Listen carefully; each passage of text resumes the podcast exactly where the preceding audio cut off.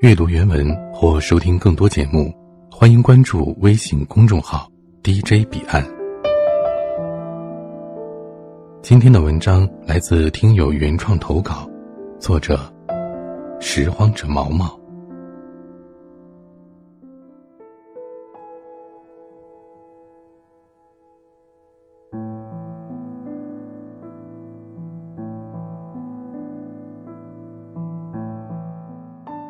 夏兰空白的朋友圈终于推出了一条关于自己的爆炸性新闻。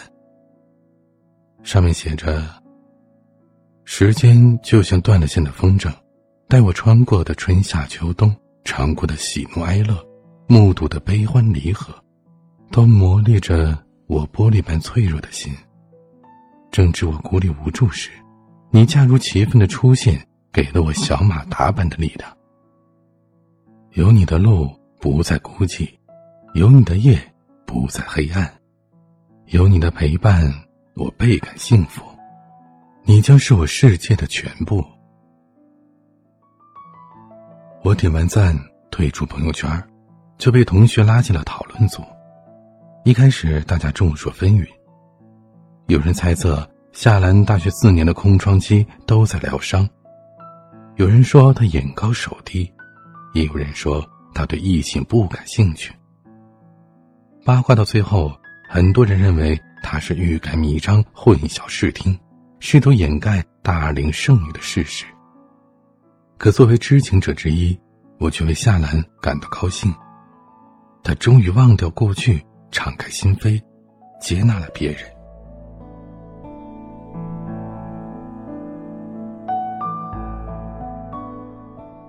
不被众人所知的恋爱开始于大三，短短几个月的时间，让夏兰从一个充满活力的姑娘变成了郁郁寡欢、终日茶饭不思的泪人。至此，她打心底再也不相信男女之间有所谓的爱情，因为她被伤得痛彻心扉，心无力反驳。而伤她的人。正是被各种光环所笼罩的校草学长兼学生会主席旭阳。辩论会结束时，同样作为三辩手的旭阳在教室门口拦住夏兰说：“可否交个朋友？今晚辩论的问题，我想和你进一步探讨。”就这样，他们交换了彼此的微信号。回到宿舍，夏兰收到了人生中第一条来自异性的晚安。他知道，在别人眼里这只是稀松平常的事情，可他却兴奋的几乎失眠。夏兰以为每晚都会收到贴心的晚安，但却没有。旭阳似乎从人间蒸发了，而夏兰逐渐在努力的忘记，有个异性曾经向他道过一次仅有绝无的晚安。有些人只是你生命中的过客，匆匆而来，呼啸而过，留给你的第一印象是神秘或者平淡。偶然想起，也会很快淡忘。对于一个没有存在感的人，任谁也不会花很多时间去追忆。再次见到旭阳是在一个月之后的图书馆，夏兰倚着书架席地而坐。单手握着艾明雅的“嘿，三十岁”，看得津津乐道。不料，一个半生不熟的声音将他从字里行间反弹到了现实。艾明雅说：“我们在这个黑不见底的隧道里混着，不知路的那头是什么。”有人问：“这样什么时候才是个头啊？”谁也没有回答，因为。谁也不知道要如何回答，我们谁也不知道要走到哪里去。我们就这样一天天等着，恋爱又分手，微笑又哭泣，结婚、离婚、生子、辞职、跳槽，再旅行。网络神人那么多，可谁都没有给我们最想要的那个答案。总算有人点起一堆篝火，我们管那个叫鸡汤。喝着鸡汤，虽不能饱腹，但总不至于挨饿。偶尔还能暖暖身，烤烤被眼泪打湿的衣服。夏兰抬起头看着旭阳，小声说：“嗨，好久不见。”在不合时宜的年龄看这本书，有点迷茫，有点担心，总以为只有我这种终日期盼象牙塔的女生，会在书里过早的寻找答案。没想到，这本书也让你为之动容。旭阳笑着摆摆手，示意夏兰出去了。图书馆三楼的咖啡厅，阳光透过玻璃铺在夏兰的脸上，淡淡的妆容被映衬的错落有致。旭阳喝了一口咖啡，问夏兰：“每天的课余时间都泡在图书馆？”夏兰说：“对啊，单调乏味的生活。”找不到更好的切入点来填补思想的空缺，只好来图书馆打发时间。徐阳叹了口气说：“真羡慕你，有属于自己的时间做想做的事，不像我，课余时间全都无偿的献给了学生会，想要挤出一点时间打理自己，也变成了奢望。”那天他们聊了很久，总感觉彼此像是一块磁铁。相互吸附着对方洞悉各自的内心，更像是阔别已久、再次重逢的老友，谈笑间环涌着不谋而合的契机，在心与心的交流间，试图搭建一个长期互联的桥梁。从聊天当中，夏兰得知，旭阳生长在单亲家庭，之所以拼命的在学生会做事，只是想改变自己。让缺乏爱的自己能够和成长家庭的孩子那般光芒万丈。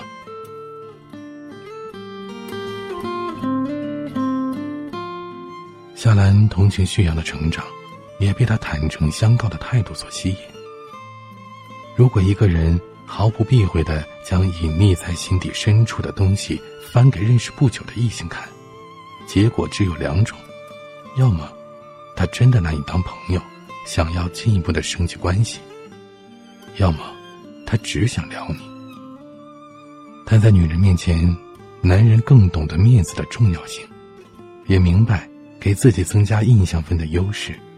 所以，有人说，宁愿相信世上有鬼，也不愿相信男人的一张嘴。而夏兰正在一步步的向旭阳的桃花镇靠近。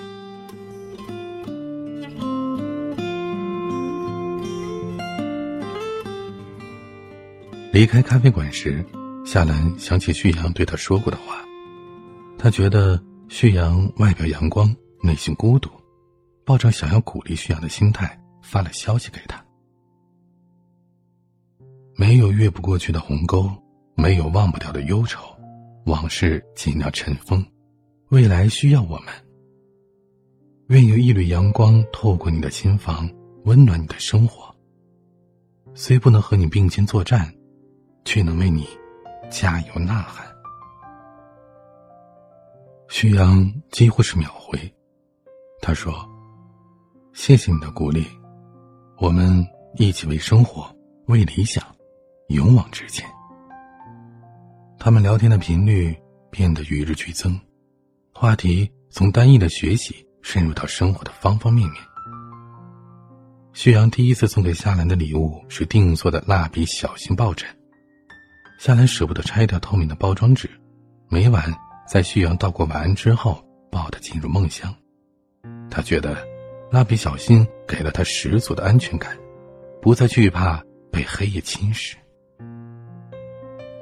接下来的日子，旭阳带夏兰吃遍了大学城的大街小巷，在海洋公园和美人鱼合影，为他蹲下身子系过两次鞋带，跑到两公里开外。买他最喜欢的爆米花，给他烧最钟情的红烧鲫鱼。虽然每次都失败，可夏兰依然赞不绝口，一扫而光。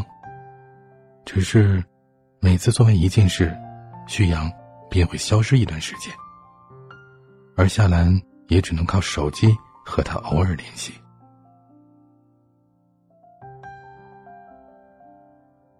两个月过去了见面时他们俨然一对百搭不厌茁壮成长的情侣可谁也没向对方表白。某天夏兰悄悄对我说毛毛他到底怎么想的？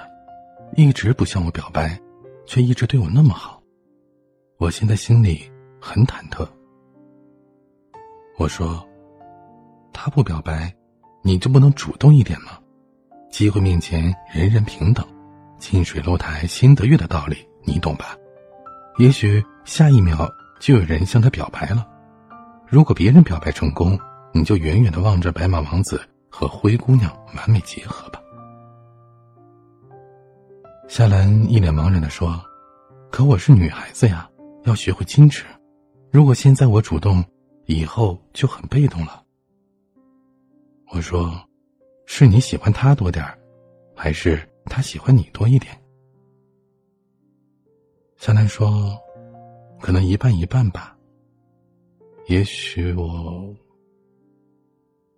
可能我喜欢他多一点吧。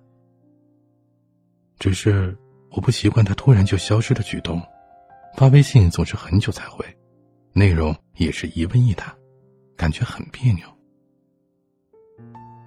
我说：“我只能给你个建议。”至于路要怎么走，能走多远，都要靠你自己去定夺、去争取。凡事三思后行，才能保质保量。在不确定的情况下，切莫盲目做决定，不然非但得不到预期的效果，还会前功尽弃。如果你有一半的把握，不妨去试一试，给彼此一个机会，也给自己一个交代。夏兰纠结了很久。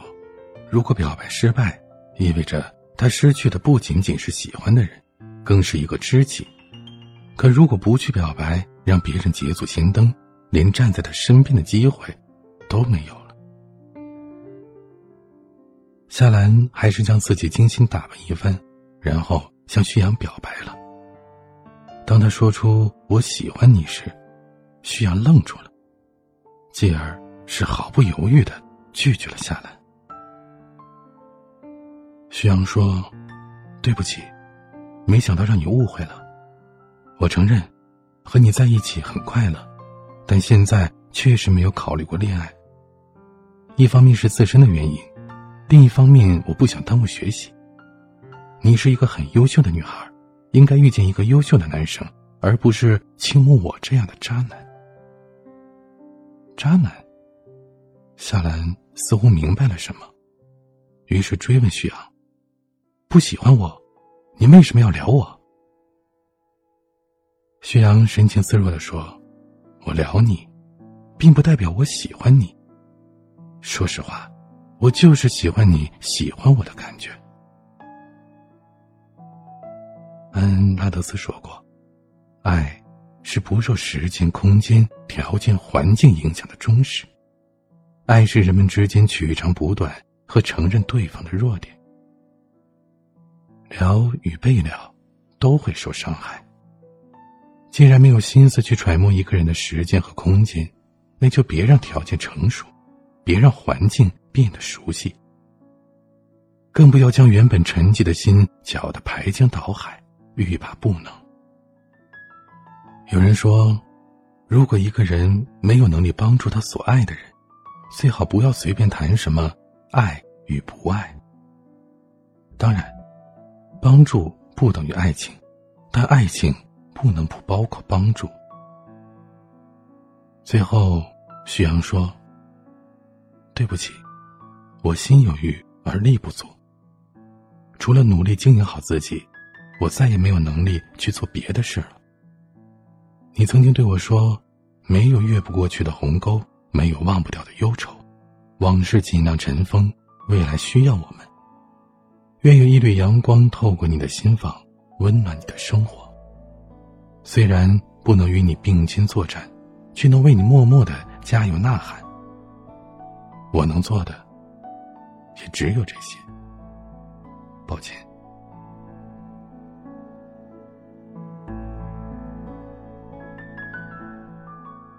至此，夏兰膨胀的心顷刻间被击得支离破碎。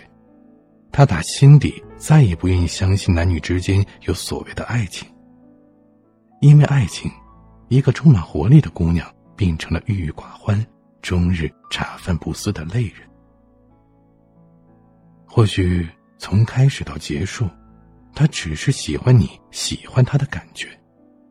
聊你的目的就是打发时间、消耗寂寞，而这，并非是爱情的前兆。夏兰含泪目送了旭阳离开之后，在知乎上更新了心情。张爱玲说：“一个女人，倘若得不到异性的爱，也就得不到同性的尊重。女人就是这点贱。我虽然见了二分之一。”却已扎进了骨髓。虽然被聊得痛彻心扉，也是我一厢情愿。我会记住美好的过程，但会彻底的忘掉你。生活还要继续，我依然是阳光般明媚的自己。祝福你，也祝福我自己。愿所有的美好。都如期而至。